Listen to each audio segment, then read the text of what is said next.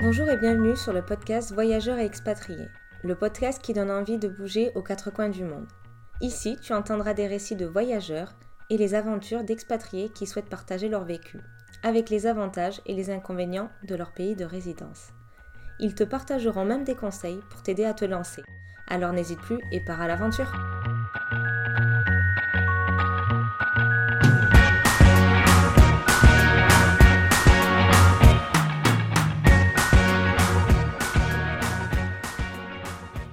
Bonjour chers voyageurs et bienvenue sur ce nouvel épisode.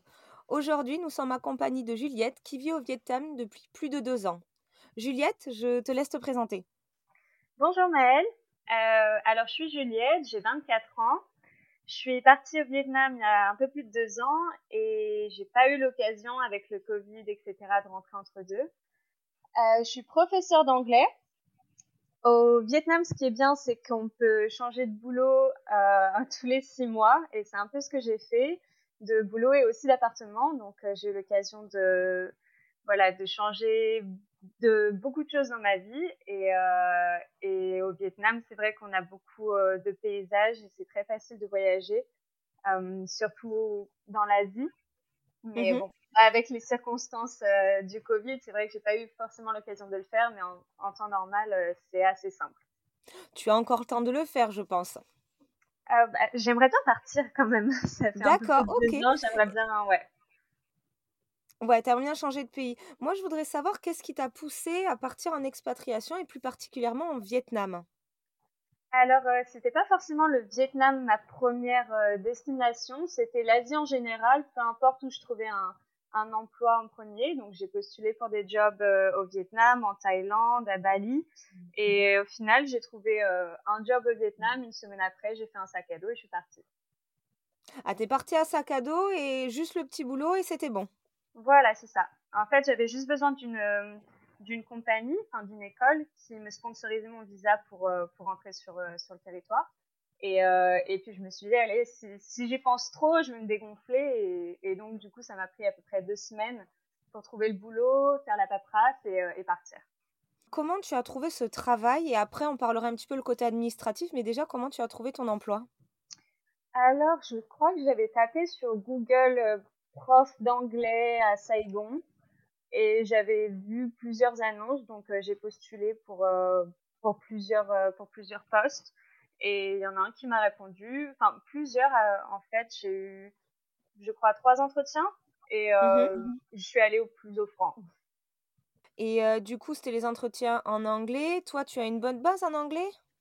Oui, oui, oui. euh, en fait, j'ai fait mon, mon Erasmus à, euh, en Espagne et je vivais là-bas avec en colocation avec des Anglais et du coup, je me suis vraiment améliorée et je suis partie euh, sur Madrid après ça pour être professeur d'anglais.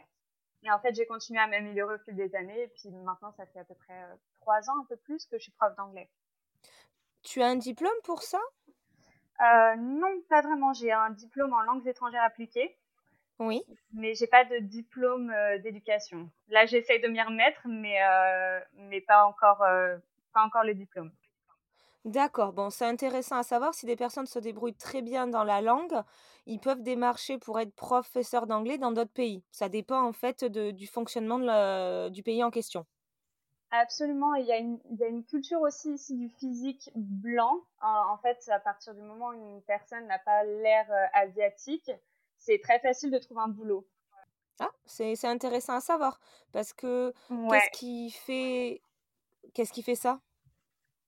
Je, alors j'en sais rien, mais c'est vrai que par exemple, on va aller dans un magasin de cosmétiques, va, les trois quarts du magasin, ça va être des, crèmes pour euh, blanchir la peau. Ici, ils se couvrent beaucoup du soleil. Enfin, c'est vraiment ce côté westernized, ce côté européen ou américain qu'ils aiment beaucoup. Bon, c'est intéressant en tout cas, c'est un pays qui veut bien euh, beaucoup d'étrangers. Oui, absolument. Je voulais savoir, il y avait un autre point que tu as dit. Pour préparer ce voyage, tu as dû trouver déjà un- d'abord un emploi. Est-ce que tu peux donner quelques conseils pour euh, savoir qu'est-ce qu'il faut faire administrativement pour partir au Vietnam?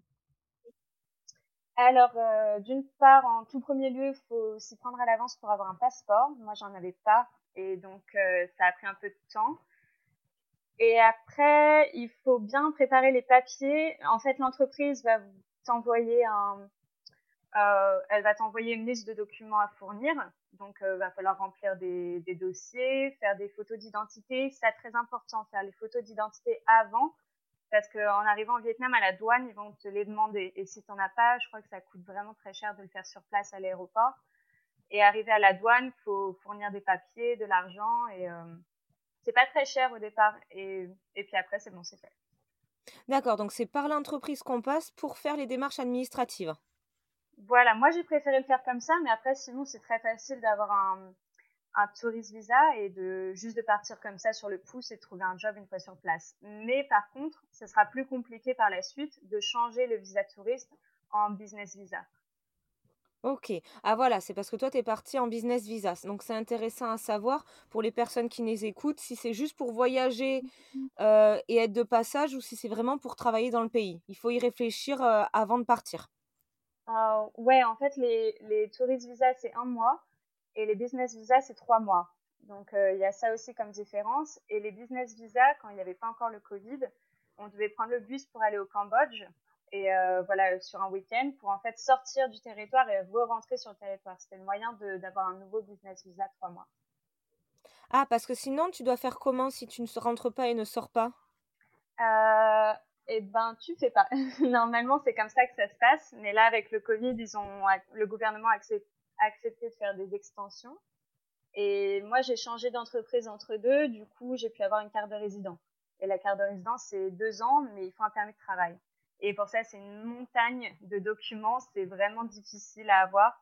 Si j'ai un conseil à donner pour les gens qui veulent travailler au Vietnam, c'est de prendre avec vous vos, euh, vos diplômes, les originaux. Ah, ça c'est important, oui, à savoir parce qu'on n'y pense pas, on peut les avoir par mail ou en scan, mais c'est souvent pas des documents qu'on transporte avec nous. Exactement, mais c'est euh, en fait la seule manière d'avoir un permis de travail, c'est d'avoir les documents originaux, de les faire certifier par l'ambassade et ensuite de après c'est d'autres papiers, mais une fois que ça c'est fait, euh, après on les donne à l'entreprise pour faire le permis de travail. Mais sans, sans les diplômes originaux, on peut pas le faire. OK, d'accord. Et d'ailleurs, tu as dit aussi que tu avais souvent changé d'emploi. Tu étais quand même toujours prof d'anglais, mais dans différentes écoles, dans différentes villes? Alors toujours Saigon, mais après différents districts. Euh, les districts, c'est comme des, des neighborhoods, des... Des quartiers? Voilà, c'est ça, pardon, des quartiers. Et euh, j'ai commencé en fait en tant que professeur dans les écoles publiques. Et euh, là, c'était vraiment dur comme boulot. Il y avait euh, 50 élèves par classe, un grand tableau noir et c'est tout. Et ensuite, je suis partie sur euh, une académie qui était beaucoup plus modernisée, où je travaillais avec euh, une sorte de grande télé tactile. Et en fait, les leçons étaient sur la, sur la télé, avec des petits sons, des dessins à faire sur la télé. Donc, c'était euh, vraiment ludique pour les enfants.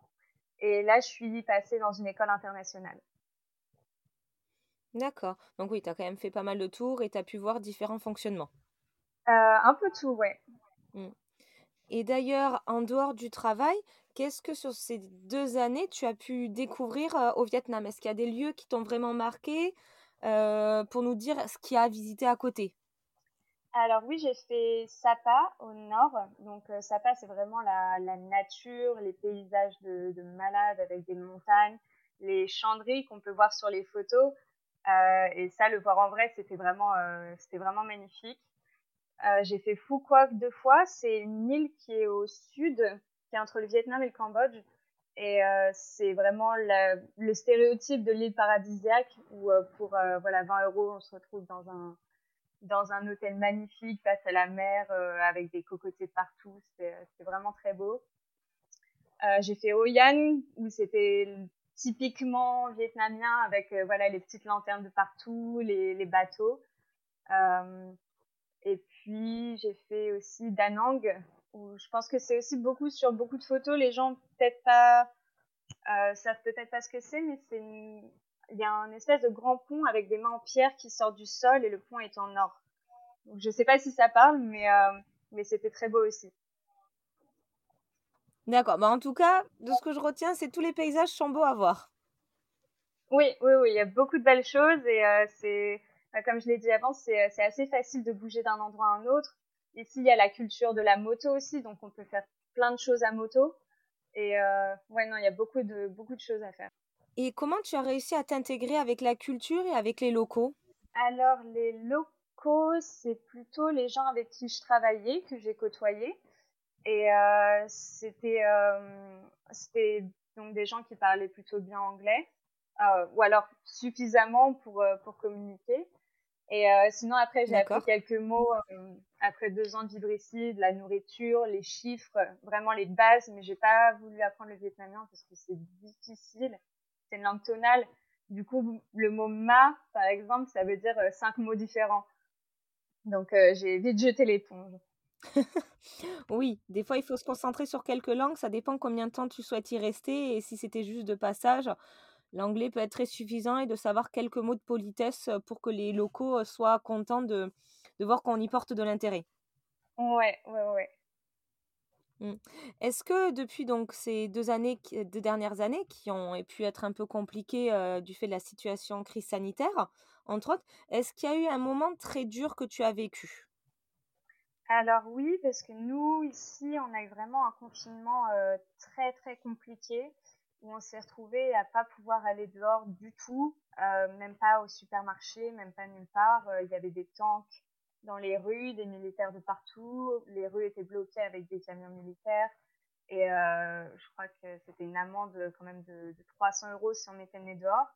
Et, euh, on pouvait aussi se faire emmener dans des camps de quarantaine. Et bon, là, c'est euh, vraiment 10 personnes dans la même chambre, sur des paillasses, et puis des, des, douches communes, quoi.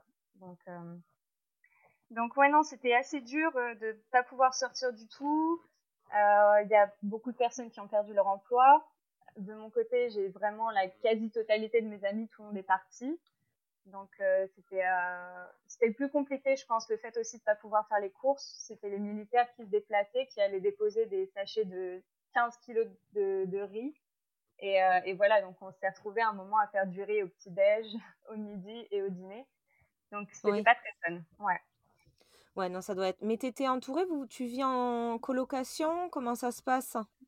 Alors, euh, je vis avec mon partenaire, mais euh, on n'a pas forcément les mêmes horaires de travail, donc même en étant bloqués ensemble dans le même appartement, on se voyait pas tant que ça. Moi, je travaille le soir, lui il travaille pendant la journée, et et au bout d'un moment, c'est vrai qu'on sèche sur les trucs à faire. On fait bon, on se fait un film, ou alors on fait du, on fait un jeu de, un jeu de société, mais on, on épuise vite, quoi.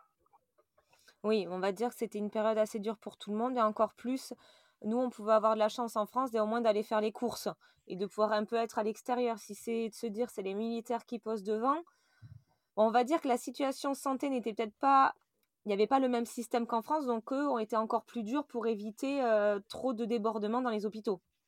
Voilà, c'est ça. Et nous, la vague, en fait, on l'a eu bien après la France parce que euh, le, Vietnam avait, dès qu'on a commencé à entendre parler du Covid, on a fermé complètement les frontières de partout.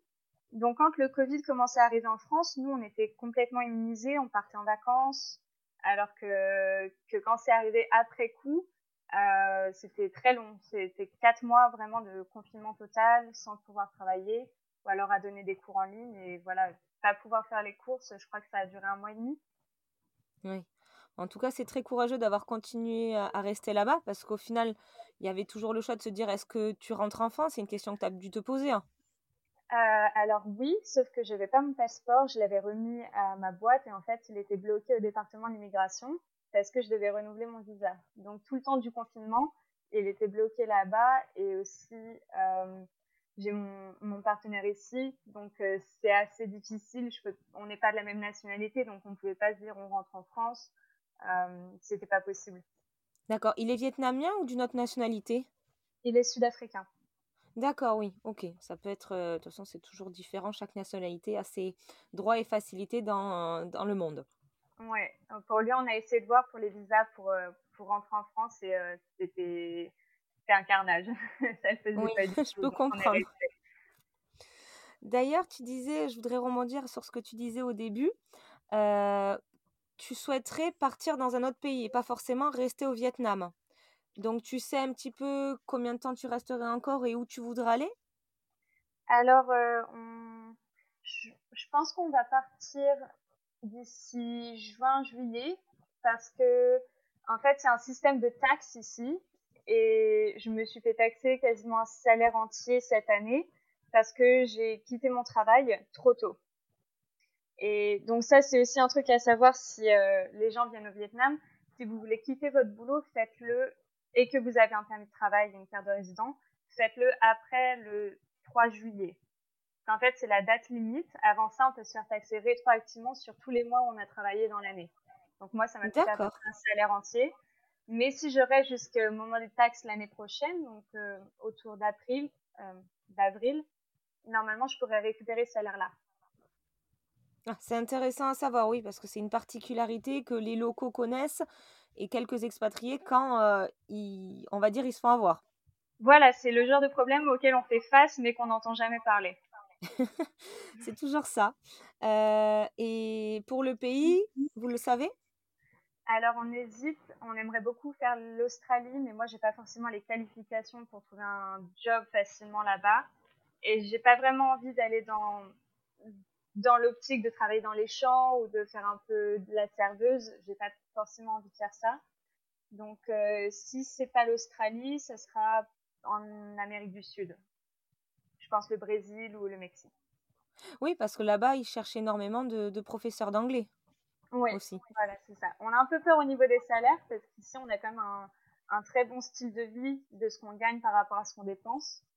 Donc, euh, c'est pour ça qu'on doit un peu voir toutes les options avant de se décider. D'accord. Bah, en tout cas, le projet, c'est de bouger encore. Voilà, c'est ça. Le plus vite possible. mais euh, qu'à, partir d'avril, euh, mais par rapport à la taxe Non, la taxe, c'est. En fait, je récupère euh, celui de, de l'année dernière, enfin de cette année 2020. Mais en 2021, il faudra voilà qu'on se fasse avoir une deuxième fois et donc on sera obligé de rester jusqu'au 3 juillet. D'accord, ok. Bon, ça c'est assez compliqué. Ce sera peut-être quelque chose que je te demanderai un peu plus en commentaire pour pouvoir l'expliquer en détail. Moi, là, je pense qu'on a vu beaucoup de choses au niveau de comment tu le vis, tout ça. Je voudrais savoir si tu avais une personne devant toi qui dirait euh, je souhaite partir au Vietnam, quels sont les trois conseils que tu lui donnerais? Alors, le premier conseil, ce serait de prendre une assurance maladie béton. Euh, parce qu'ici, on ne sait jamais vraiment trop sur quoi on peut tomber euh, une infection ou n'importe quoi. Et les bons hôpitaux, les hôpitaux d'expat, c'est très très cher et il faut payer cash, donc c'est bien d'avoir une assurance. Euh, la deuxième chose, ce serait de peut-être euh, s'acclimater à conduire une moto euh, dans le pays d'origine, enfin, en France, parce qu'ici, il n'y a que ça. Personne ne conduira jamais de voiture ici. Et la troisième, d'économiser un petit peu avant de partir et en arrivant, de faire un, petit tour du Vietnam. Ça coûtera pas forcément très cher, je pense qu'avec peut-être 500 euros, on peut s'en sortir pour faire un bon petit tour et euh, de pas hésiter à aller vraiment dans les, euh, auberges de jeunesse, etc., plutôt que dans les super hôtels, parce qu'il y a généralement plus de choses autour. Ça fourmille, il y a beaucoup d'énergie, il y a beaucoup de choses à voir, et ouais, ça serait, ce serait mes trois conseils. Non, mais c'est de très bons conseils. En tout cas, les personnes qui nous écoutent pourront que s'en inspirer. Euh, j'ai une dernière question pour toi. Qu'est-ce que le mot voyage signifie pour toi? Euh, pour moi, voyage, c'est un peu mon mode de vie. C'est pour ça que j'ai choisi prof d'anglais. C'est justement pour euh, ne jamais avoir à être au même endroit toute ma vie. C'est pour moi, c'est une manière de, de m'évader. De voilà, c'est la manière dont j'ai envie de vivre ma vie le plus longtemps possible.